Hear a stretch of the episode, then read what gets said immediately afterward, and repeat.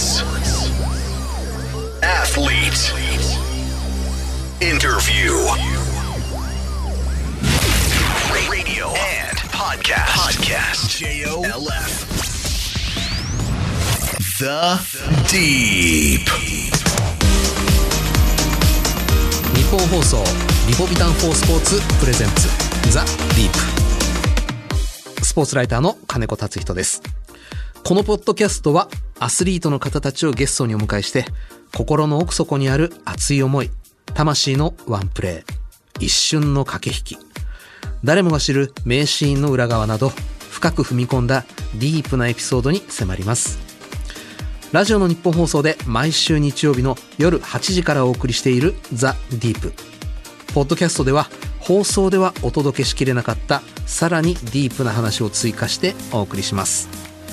さて今回のゲストは東京オリンピックの体操男子団体で銀あん馬で銅メダルに輝かれた萱和磨選手です、まあ、僕の東京オリンピックでの萱選手の印象というのはまずキャプテンで、まあ、予選の段階で内村選手の鉄棒からの落下という大事件があってチームがガタガタになっていてもおかしくないところをよく支えたな。このキャプテンはっていうのが僕のまず第一印象ですね。今日はそのあたりについてもじっくりお話伺っていきたいと思います。この後萱和磨選手登場です。どうぞお楽しみに。リポビタン4スポーツプレゼンツザ・ディープ。この時間はスポーツを愛するあなたにリポビタン4スポーツがお送りします。その一球で将来を期待される人がいるその一球を固唾を飲んで見守る瞳がある。その一センチで憧れの選手と同じ舞台に立つことを許される人がいる。その一センチを支え続けてきたいくつもの言葉がある。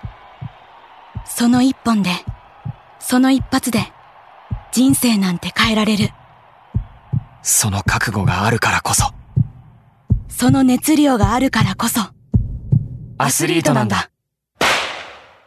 その一瞬に全てを出し切れ大正製薬はスポーツ栄養の分野に着目し勝負に挑むアスリートのための赤いリポビタンリポビタン4スポーツを開発しました。全てのラインナップでアンチドーピング認証を取得。あらゆるシーンでの栄養摂取をサポートします。リポビタン4スポーツ大正製薬です。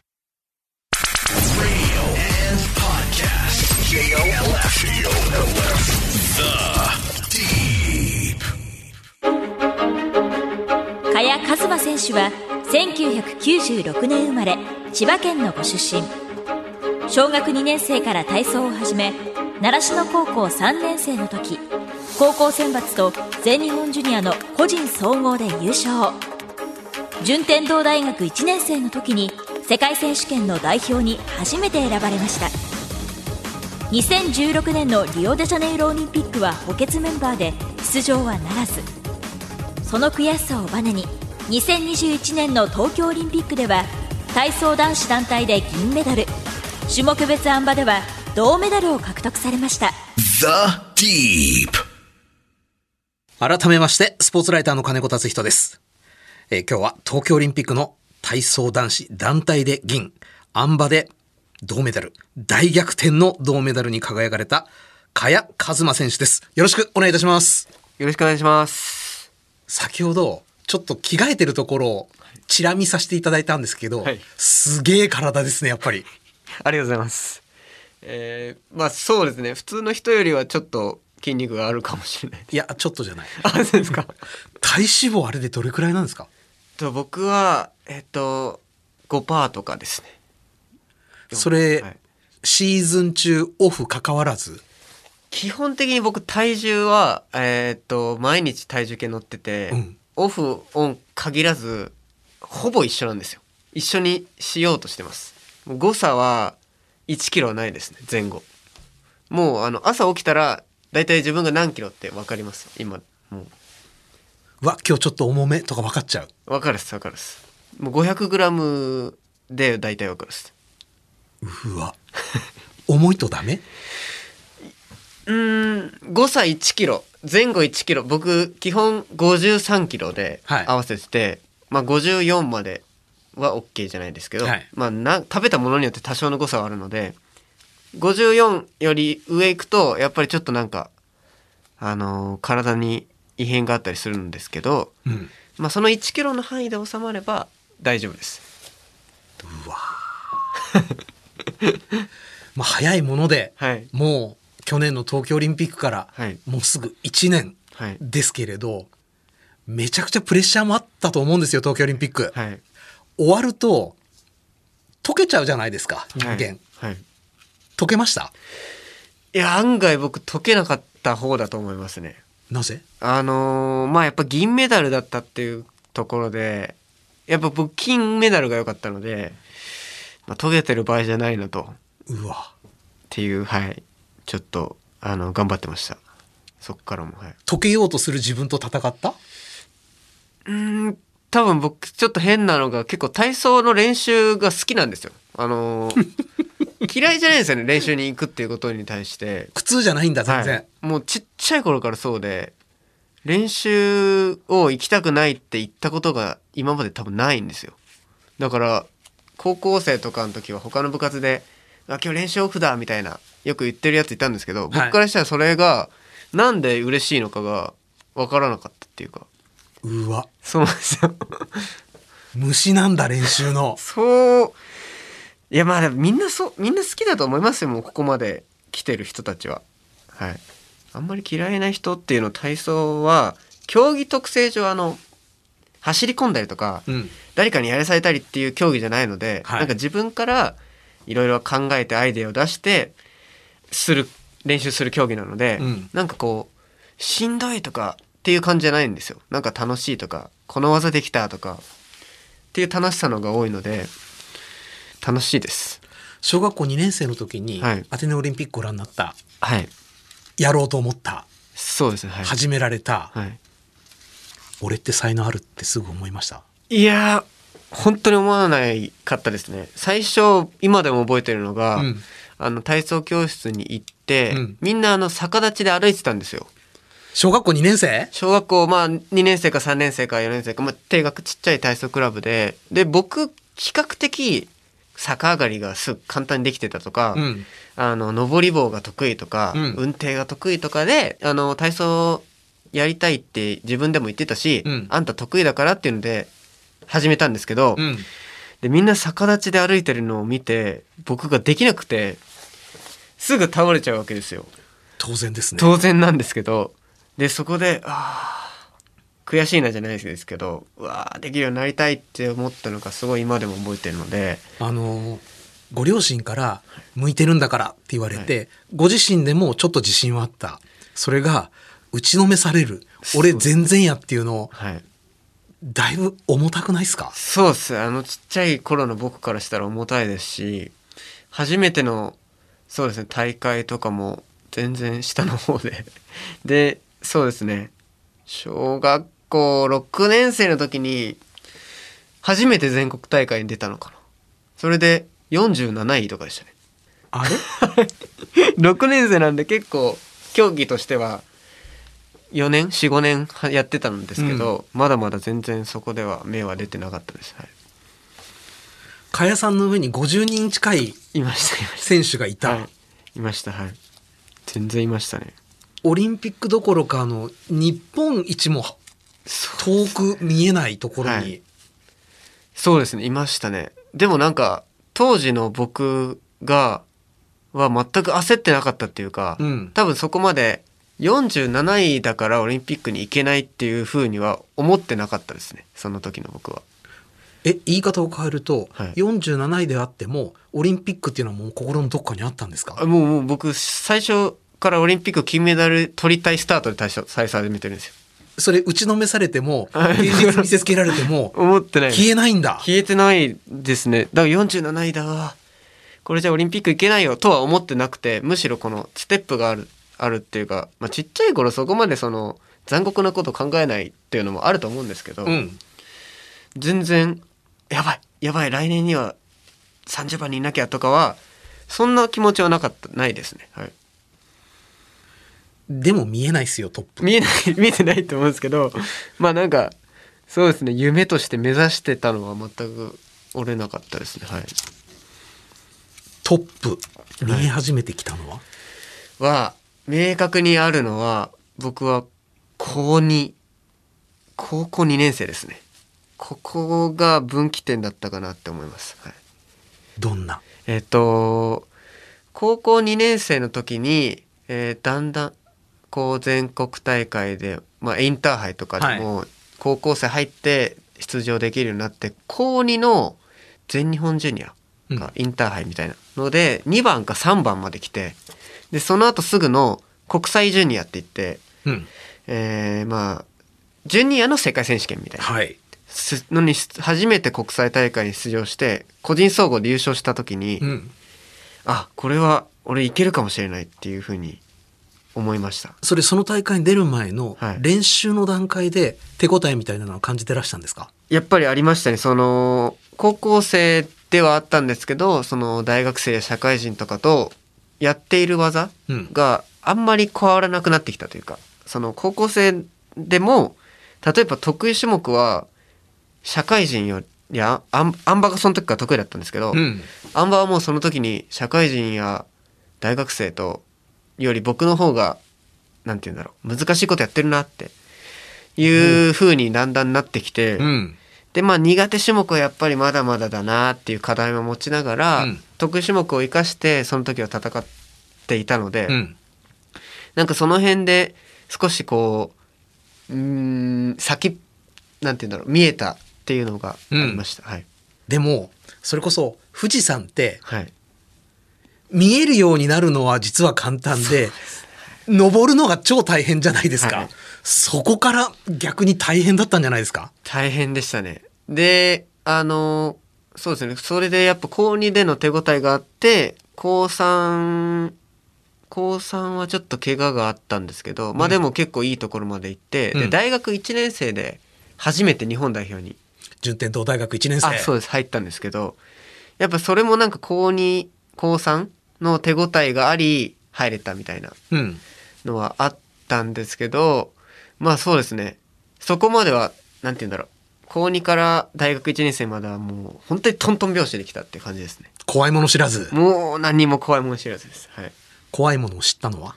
怖いものを知ったのはやっぱり皆さん、まあ、知ってる方もいると思うんですけどその次の年のはい。リオ五輪で代表に入れなくて、うん。でまあやっぱ悔しい思いをそこでなんて言うんだろう。経験したっていうかそのまあ補欠までは行ったんですけど、うんでまあギリギリこう代表に入れなくてそこからですねなんか自分がまたもう一個成長できたっていうのははい。補欠。つまり、試合には出られないけれども、はい。リオには行かれるわけですよね。はい、それはやっぱり複雑な気持ちもありましたしまだ10代っていう中で自分がそのなんて言うんだろう、まあ、今もまだまだ成長途中ですけど10代はなおさらこうどっちにもぶれやすい時期だったというか、うん。まあ、確立してない部分が多かったはい。ので、えーその時のそうですねなんかなんて言うんだろうな悔しさっていうのは多分あのよく頑張ったなって思いますね今今の自分から見て10代の自分に言えることは多分何も分かってないけどもその大学1年生の時にすごいいい経験をしてるのでうん。金メダルも37年ぶりに取らせていただいてうん。個人のあん馬のメダルも取ってうん。多分この上ないような結果を出しての次の年の崖から突き落とされるような まさに天国から地獄。感じだったのでまあでもそうですね今思えばそれが全て良かったのかなっていうかその悔しい経験を悔しい経験だけに終わらせなかったなっていうのは思います。10代。はい、僕ならふてくされるし、それからはい仲間の成功、はい、心からは喜べない。ああそうですねどうでしたか、かやさんは？うんそうですねなんかあのリオ、まあ、補欠で行ってあの観客席で見ててまあやっぱり長い間その正選手の方と合宿をしてるとやっぱりその自分にもこう自分としての立場10代ながらにしっかり自分は補欠として準備をしとくんだっていう思いがやっぱりどこか出てきて、うん。えー試合は本当に心の底から応援してた自分もいて、うん。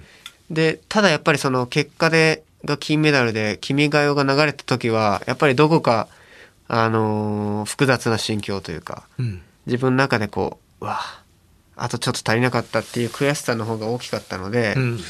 あの感情はやっぱり忘れないなっていうふうに思いますねなんか自分の人生の中でも体操をやめても絶対いい経験だったなって今は思います、はい当然東京への思いは燃え上がりますよね。そうですね。はい。むしろそのそれがあったから頑張れたのかもしれないですね。東京があるんだ俺にはっていうなんかこうできなかったことあと一歩、えーオリンピックに出れなかったことばかりを考えるのではなくてやっぱり東京オリンピックがあるっていう事実は変わらないので、うんもうそこに向けてひたすら走り出した感じです。東京オリンピック出場が決まった時、はい。はい出場する権利を獲得した時、はいはいどうでした？いやーまあインタビューでもちょっと涙を流してしまったんですけど、うん。あのなおさら5年になってしまったじゃないですか、はいそのコロナウイルスの影響で。うん。でまあ5年本当に長かったなっていうなんか走っている最中の5年間は長いと思わなかったんですけど、うん。そのオリンピック代表が決まってインタビューをしている時に5年間がバーッとフラッシュバックされて。うん。うわー長かったなっていうのがなんかそこで感じた瞬間でしたはいで、加谷さんにとってははい初めてとなるオリンピックをキャプテンとして迎えることになった。はい。これはどんな意味がありましたか？えっとなんていうんですかね。初めての経験なんで自分もあたふたしたい気持ちもあるけど、ん。でもキャプテンだからうん。先回りしてなんて言うんだろう。なんかこうあたふたせずに準備をしてチームみんなもなんて言うんだろう。うまく、えー綺麗な円になれるように自分も立ち回っていかないなといけないなって思っていたのでなんかいつもの試合よりも2倍こう気を使ったじゃないですけど、うん。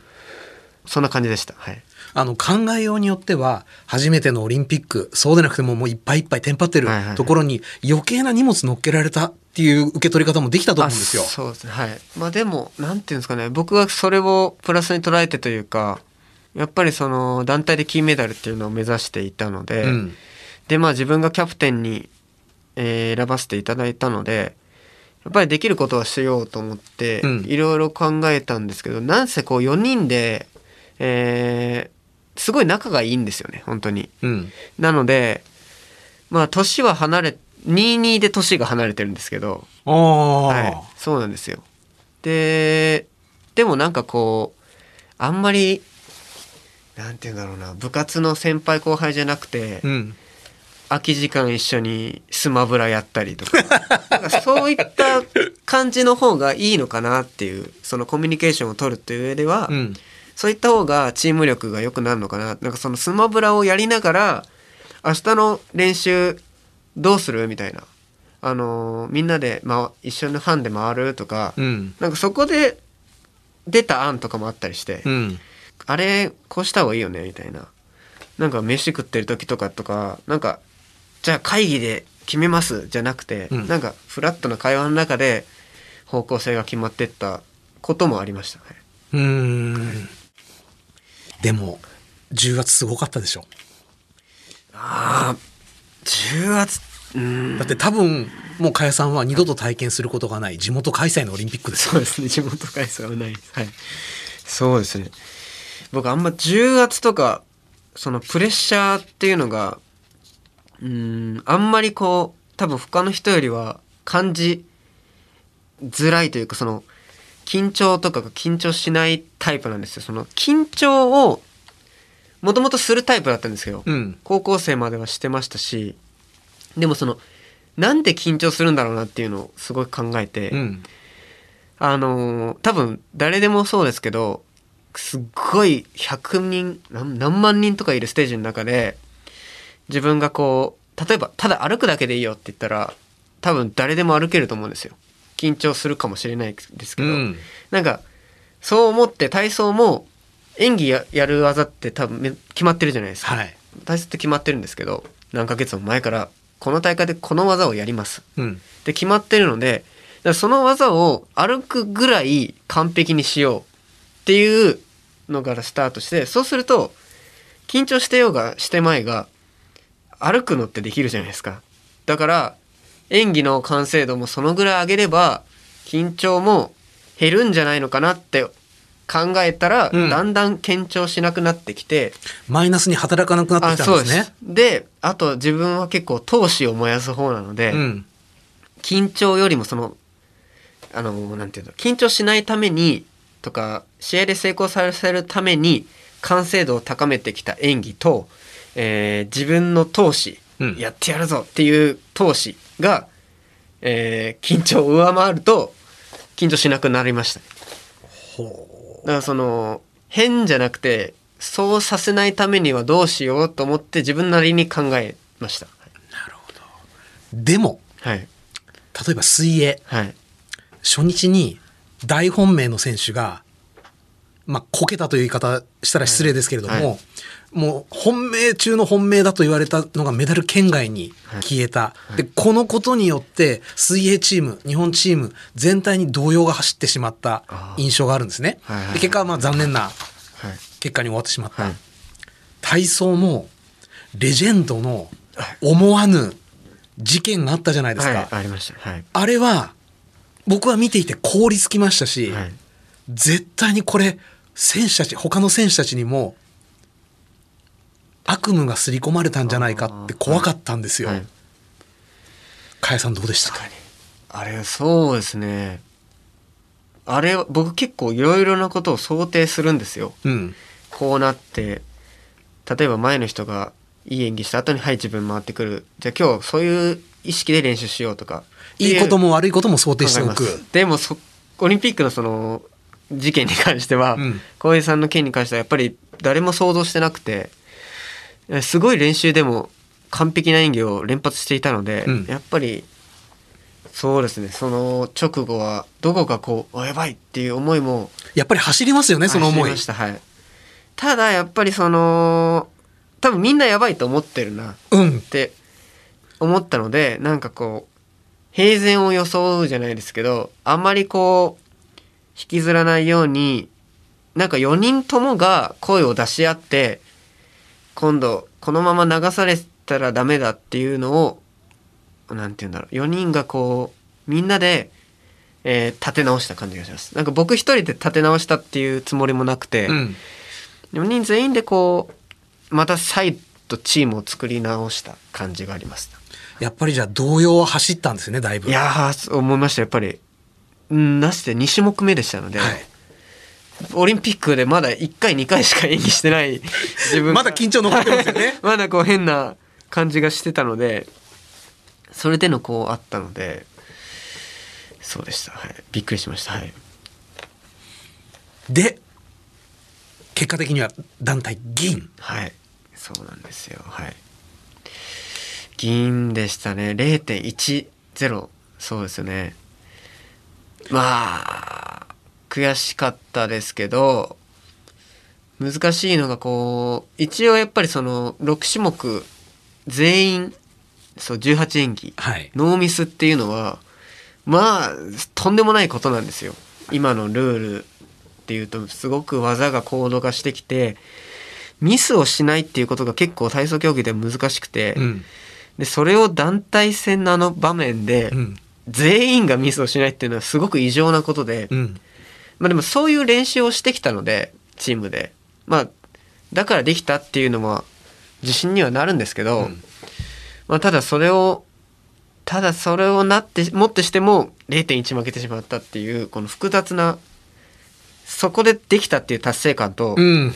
えー取り残されてしまった0.1うん。この悔しさ両方があってなんかリオの時の悔しさとはまた違った、うん。なんか課題が明確に見えたような0.1でしたね。はいロシア、日本、中国、2種目ずつ1位取ってるんですよね、確かね。あそうですはいそうでしたね、もう本当に紙一重だったんですね。そうですもうああしとけばよかったはいろいろ多分全員思うことだと思うんですよ、うん。あの一歩がとか。でもなんかそれを考えちゃったらじゃあ仮にあの一歩をじゃあなくしてたら俺ら勝ってたよねってもし言ったとしたら、うん。ロシアだっていや俺らはここの一歩なくしてたらもっと余裕で話してたってキリがない。キリがないんですよ。だからその出た結果っていうのには本当に真摯に受け止めたいなっていうか。切り替えはすぐできましたか？あそうあ切り替えてたと思いますまだ大会終わってないですもんね。はい、僕あん馬が残ってたので切り替えてましたねあんまり引きずってなかったかなっていうはいでも、と言ったらなんですが、はい出遅れましたよね。あん馬。そうですねはい7位でしたっけ？8位 ?8 位か。通過でしたね 正直そのいやー結構きついなと思って ました、はい、あ、ちょっとやっぱり、いや思ってましたもうあのーやっぱりオリンピックって当たり前ですけどすごいレベルが高くてあのもちろん8位で通過したんですけど、うん。あのこいつもいたなこいつ失敗しちゃったんだこの選手強かったけど予選通過してないんだっていう選手もやっぱいて、はい。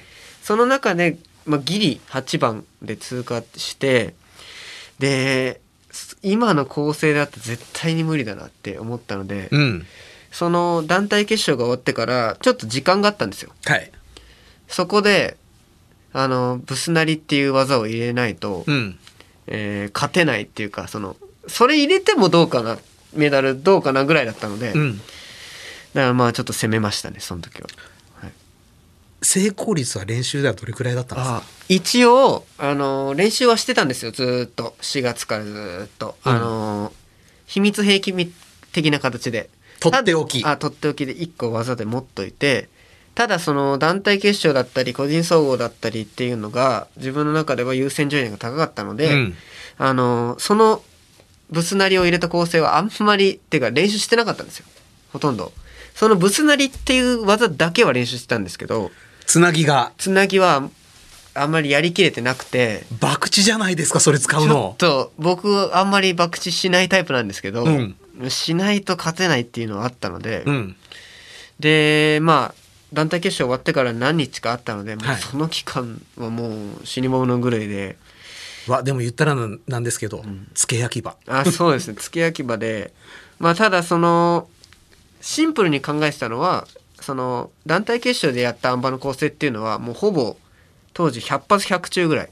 もうほぼミスらないっていうぐらいの完成度を持っていたのでまさに歩く感じなわけですね、もうそれは。その時はそうですそれででブスナリもあの単発の技では練習してたので、うんそれをミックスさせるっていう感じそこの完璧に仕上げられた元の構成にうんブスナリを乗せるっていう感じで思ってたので、うん。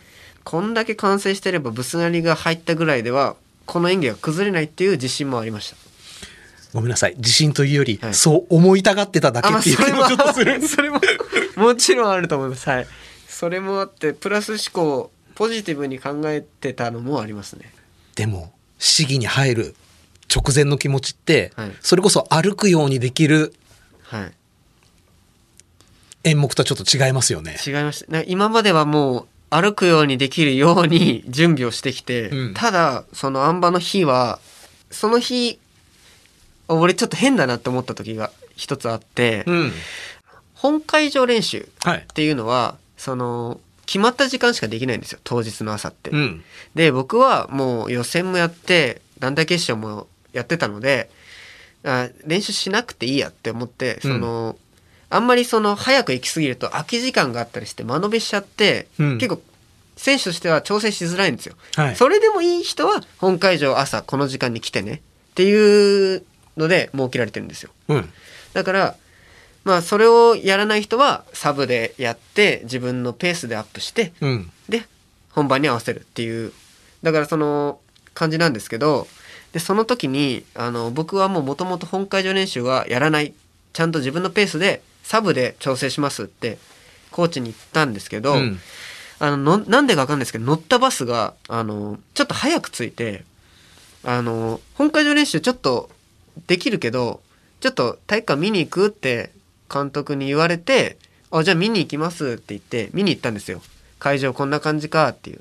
でそこでまあどうせ見に来たなら1本やるかと思って何もノンアップですよ。もうリュックリュック置いて ID かけて歩いてでアンバーをちょっと触ってそこであちょっとブスなりやろうと思ってブスなりやったら一発で成功して今日俺調子いい日だと思ってその日はもうなんて言うんだろう。なんか舞い降りてた日でした。うわ鳥肌。はい、そのバスが早く来るところからなんかちょっと変でしたし。かやさんご自身ははい。ルーティーンを破るつもりは全くなかったのに、なかったんですけどなんかその時その時のなんか別にブスなりもだからブスなりもその直前飛びつくアンバー一本触ろうかなで台上がってでアンバーこう触ってあじゃあブスなりドスなりやるか。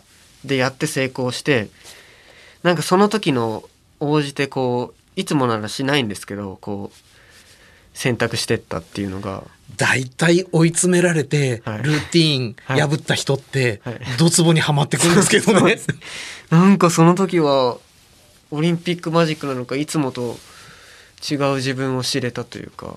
魔物に取りつかれる人多いけど天使が降りてきましたね。その時思いました本当にびっくりしましたもうバス早く着くしあの柔軟も全くしてないでただ会場を見に行こうと思って早く着いたから会場まあ知ってるけどうん。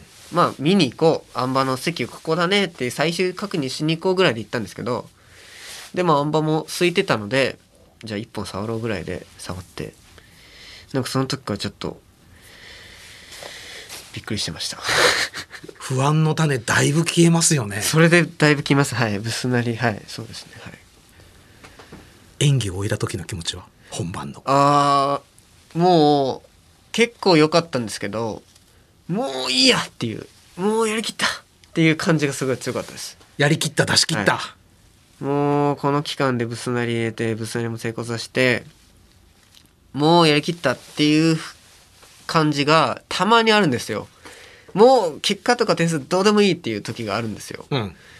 もう俺ややったわっていう時がその感情でしたねオリンピックのあんま終わって。点数を見た時は？点数を見た時お3位にいるって思った時はびっくりしましたね。本当に諦めなければ何が起こるか分かんないんだなって下馬評だけじゃないんだなこの世界はっていうふうに思いました。そのはいうわ。本当にうわ。下馬評を覆せるんだなっていうふうに思いました大逆転ですよね。そうですねはい8位ででまあミスしてる人ももちろんいて結構僕後半の演技だったんですけど、うん。あんまりその時はもうチャレンジャー精神なので他の人の点数見てもしょうがないなと思ったので、うん。まあ肌感覚的にこの人が成功したいなとかは分かるんですけど、あんまりこの人のがこういう点数を取ったっていうのはあんまり見てなくて、うん。もう自分の演技だけに集中しようと思ってやってたのでで結果出た時にうわ3位にいるっていう風に思ってちょっとはい嬉しかったですその時は。なんかあの、団体のはい。銀メダルはい。より全然嬉しそうです。あーお話伺ってると。そうですね。そうですね。全然もちろんそうです。あん馬に関してはやっぱり自分の実力自分自分の実力と本番での自分での出し切れたことを考えると、うん銅メダルっていうのはすごいえーっとまあいい良すぎたぐらいの正直ちょっと運もあるなっていうふうに思ってしまうぐらい、うん。えーの結果だったのでただ銀メダルの0.1っていうのはメダルの色は銅より銀の方がいいですけど、うんやっぱり金を狙ってたのでうん。っていうあと0.1っていうところなのでなんか悔しさもあるっていうかっていう両方色によって思いが違うというかそんな感じです、はい。もうパリへ向けての気持ちっていうのは固まってきてますか？もう僕インタビューでもその時言ったんですけどもう銀だった瞬間からパリで金を取りたいっていう 思ってたのでだからこそ多分あん馬ですぐ切り替えられたのかもしれないですねあん馬残ってたんですけどうん。団体は団体でもうパリで金をっていう、うんであと俺には、えー、あん馬が残ってたんだっていう思いがあったので逆に金ここで取ってしまってたら本当に僕はなんて言うんだろうそれこそ本当に燃え尽き症候群じゃないですけど、うん。バーンアウトしてたかもしれないですし燃えたぎり、燃えたぎるような挑戦する心っていうのははいはい、ちょっと出てきにくかったかもしれないですね。そうですね本当にオリンピック周期でリオではやっぱり東京を目指してうん。走り出してで今はパリに向けてまた走り出してっていう感じなので逆にこう体操の神様はまだなんていうの夢はそう簡単に叶えさせてくれないなっていう感じで自分が頑張る理由にはなるので、うんいいのかなって思いますね。The Deep. 先ほどちょろっと着替えてるところを見させていただいてびっくりした、すげえ体だなと体脂肪は 5%? はいでもマシントレーニングはほとんどやられてないそうなんですよね。あの体操選手は基本的にマシントレーニングをしない人が日本ではかなり多いです。海外では？海外ではこれがまたしてる人がいるんですよ。でそこもなん僕の中で疑問があって、うん。海外ではマシントレーニングもするプロテインも飲んでる、でも僕らが育ってきた個人総合、うん。6種目を戦うアスリートを作るにはマシントレーニングやプロテインはいらないよねっていうのが日本独自の考え方で筋肉がつきすぎてしまうと、うん。釣り輪はできるけどあん馬ができなくなっちゃったりとか。邪魔になるの？邪魔になっちゃうんでその自分が持ってるスタイルを維持することが6種目を戦う個人総合は必要だよねっていう感じなので、うん。僕はあん馬が得意なんですけど一応個人総合っていうところが自分の目指してるところなので、はい。マシントレーニングはしないんですよ。うーんですよ。最近は日本でも例えば釣り輪に特化した選手は、うん。マシントレーニングしたりプロテイン飲んだりとかは日本でも最近やっと見られるようになりました。ただ難しいのがその外国の選手には合ってるけど、うん。日本人には合わないかもしれないじゃないですか、うん。だからそこが多分これから先なんて言うんだろう体操選手としてどうしていくのか。体操界全体としての課題でもある気がしますね僕は。外国の選手がやってるのを取り入れた方がいいのか、うん。まあ、強いので外国ロシアだったり中国も強いので。っていうのはなんか僕もすごい思いますね。これからそれこそ欧米かよみたいな体型の日本人が増えてくるとますます難しくなってきますよね。そうですね。なんかもしかしたらルールが今後パリ終わってロスに向けてとか、またなった時にごつい人ばっかり上位にいるなみたいな風になったら、うん。日本もやっぱ変えていかなきゃいけないですし、うん。今はこれで全然通用してたり世界でもトップを走れているので、うん。なんか固定概念にとらわれすぎるのも良くないのかなっていう風に。今後10年後の体操っていう風に考えた時に、うん。あの今やってる体操の練習日本の練習がうん。必ずしも正解じゃなくて変化し続ける必要があるのかなっていうふうに僕は思いますね。体操競技自体。はい、例えばじゃあ東京オリンピックの体操を見ると、ものすごい進化してるじゃないですか技って、はい。この進化の流れってまだいきますか？えっと最近は僕もそういうなんて言うんだろう論文とかを読んだりするんですけど、うん。あの新技っていうのがちょっと減ってきてはないですけどあのーなんだろうな。半分ひねり多くするとか、うん。そういう新技が増えてきてて、アレンジですね、はい、1個増やす。うん、ただなんだこの動きはみたいなうん。新技は最近は見られないかなっていうのは思いますね。トカチェフとか出てきた時もう目が飛び出ましたけどあの技だってあれを考えたって鉄棒をこうなんて言うんだろう。またぐ。またごうと思った人がいるわけじゃないですか、うん。で最近はその鉄棒をまたぐ姿勢を足開いてたのを閉じましたよ。うん、これも新技ですねでも変形形ですよね。はい。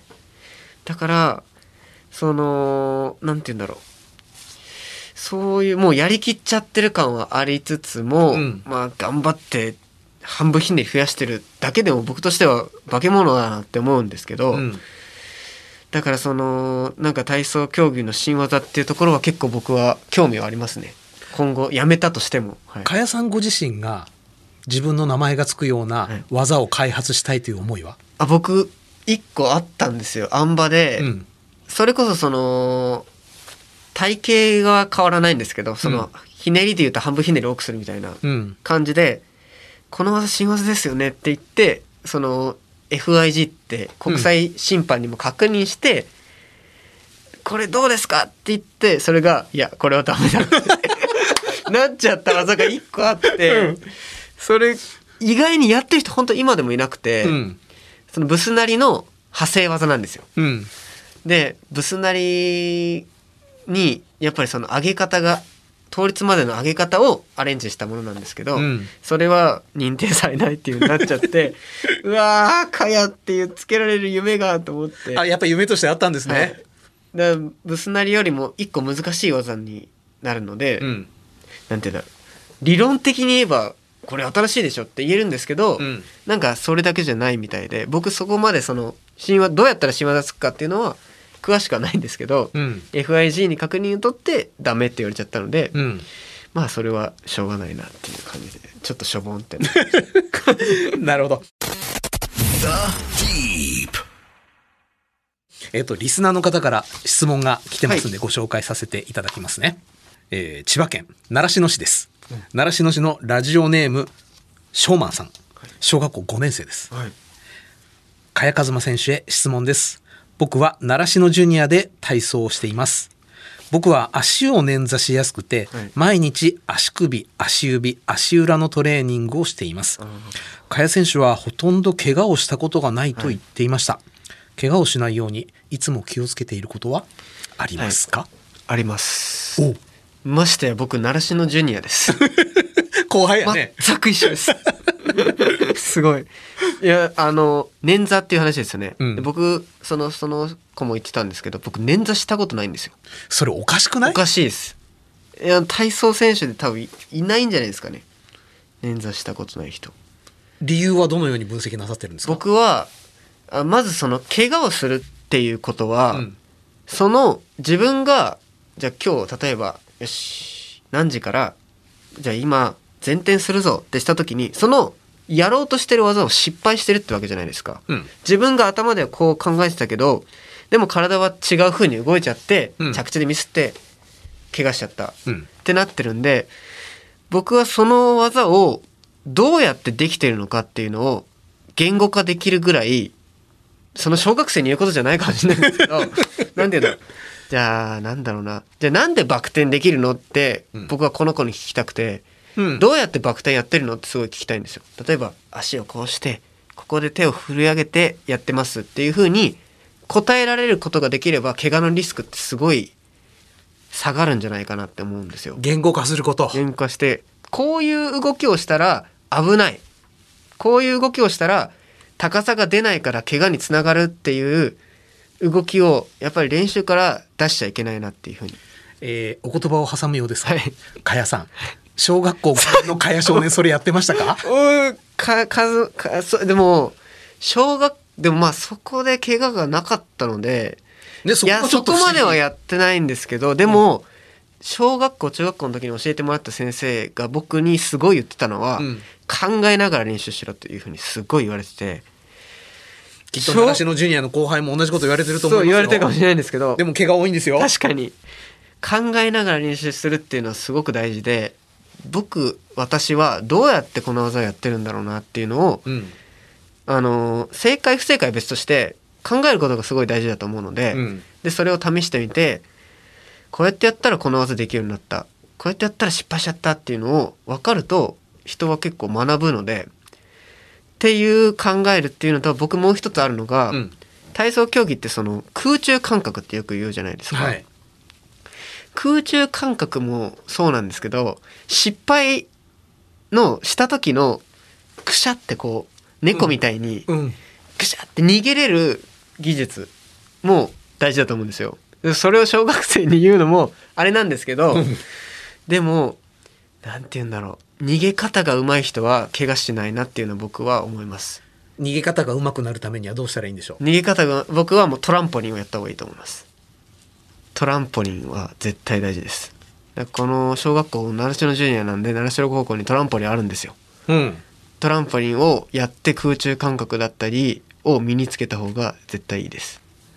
これは彼にとってすごく効くアドバイスですね。で僕もトランポリンがちょうど来たのが中学生とかだったんですよじゃあ小学校5年生の時け怪我しまくっててもおかしくないご。そうですねだからまあ、でも5年生の時僕体操下手だったんであのあんま難しい技やってなかったんで6年生の時46位ですもんね。そうですだからあんまりあの高度な技やってなかったので多分この子の方がうまいと思うんででもトランポリンはマジでいいと思いますできるのであればじゃあやった方がいいですやっね。た方がいいですあのもう怪我しないのもそうですけど、うん。今後中学生高校生になった時に、うん。その小学校5年生の時にやった感覚っていうのはほ絶対生きてるんですよ。あのもう必ず忘れないです肌で。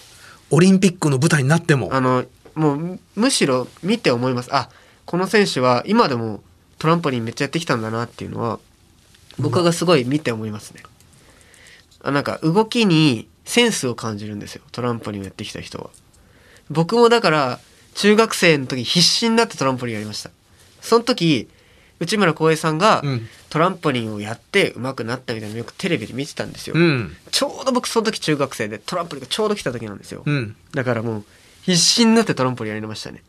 あの遊び遊んでました。練習じゃなくて。今から始めれば、始めれば、ショーマンさん、全然かやさんより2年早くトランポリン始められる。全然遅くないと思います。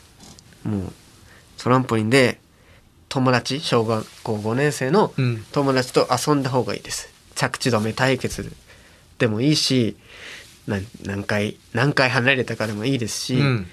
トランポリンで跳ねて遊ぶっていうのは本当に大事だと思います体操競技において、なるほど。はい、えーさて、引き続き番組ではゲストの方へのメッセージや質問をお待ちしております。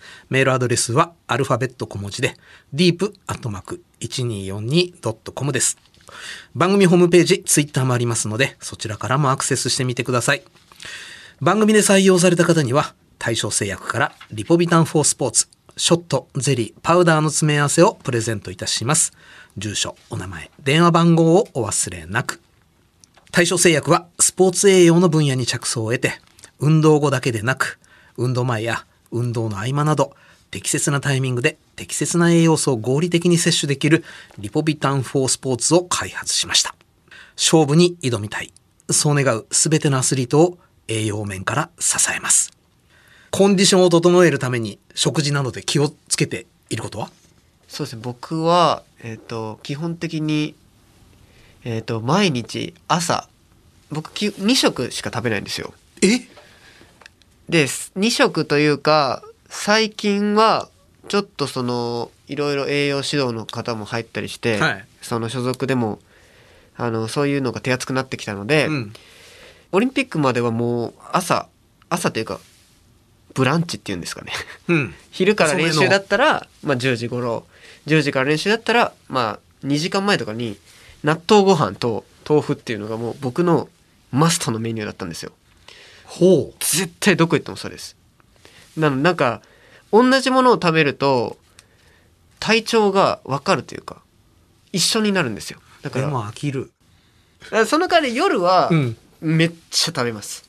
量。量を食べますいっぱい、ブランチを朝10時に取ったとします。はい、夜を取るのは何時頃？で、まあ、10時にブランチ取ってうん。12時から練習、でやっぱ終わって家に帰ってくるのが5時とかなんですよ、うん。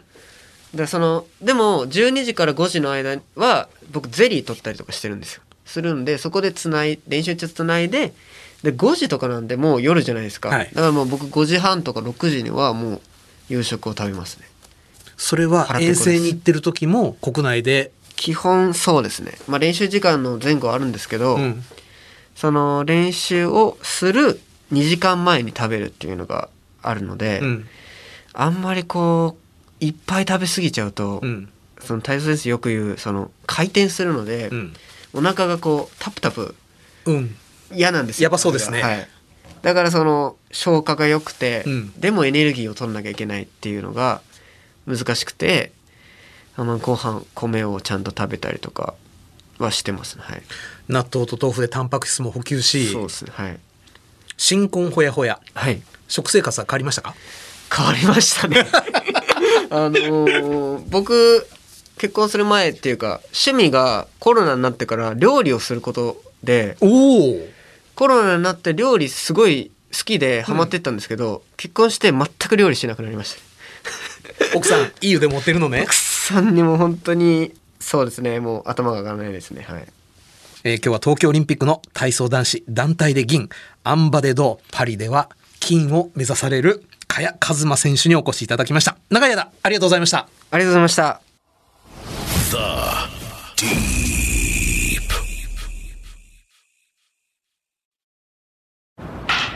先輩最近あいつ調子いいっすね。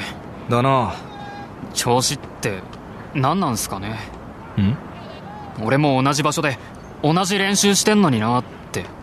そうだな。振り向いてくんねえかな調子の神様これ飲む？リポビタンゼリー4スポーツ。えスポーツ用の？そう。クエン酸とか入ってて手軽に200キロカロリー取れるからいいんだよ。うまいし。あざっす。調子がいいってわかんのもそうじゃないってわかんのも毎日戦ってる証拠なんだよ。じゃあこのゼリー飲んでもう一回素振りしてきます。その調子だ。全力でスポーツに取り組むあなたにクエン酸に加えビタミン B1B2B6 配合のゼリー飲料大正製薬のリポビタンゼリー4スポーツ運動時のエネルギー摂取におすすめです Radio and podcast. Podcast. J O L F. The Deep. ザ・ディープ。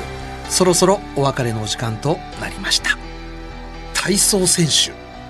これまで何人かにお話伺ったことあるんですが、こんなにも、なんて言うんでしょう、自分のやっていること、やるべきこと、やってはいけないこと、いろんなことをきちんとこう言語化している体操選手っていうのは、僕の中ではちょっといらっしゃらなかったような気がします。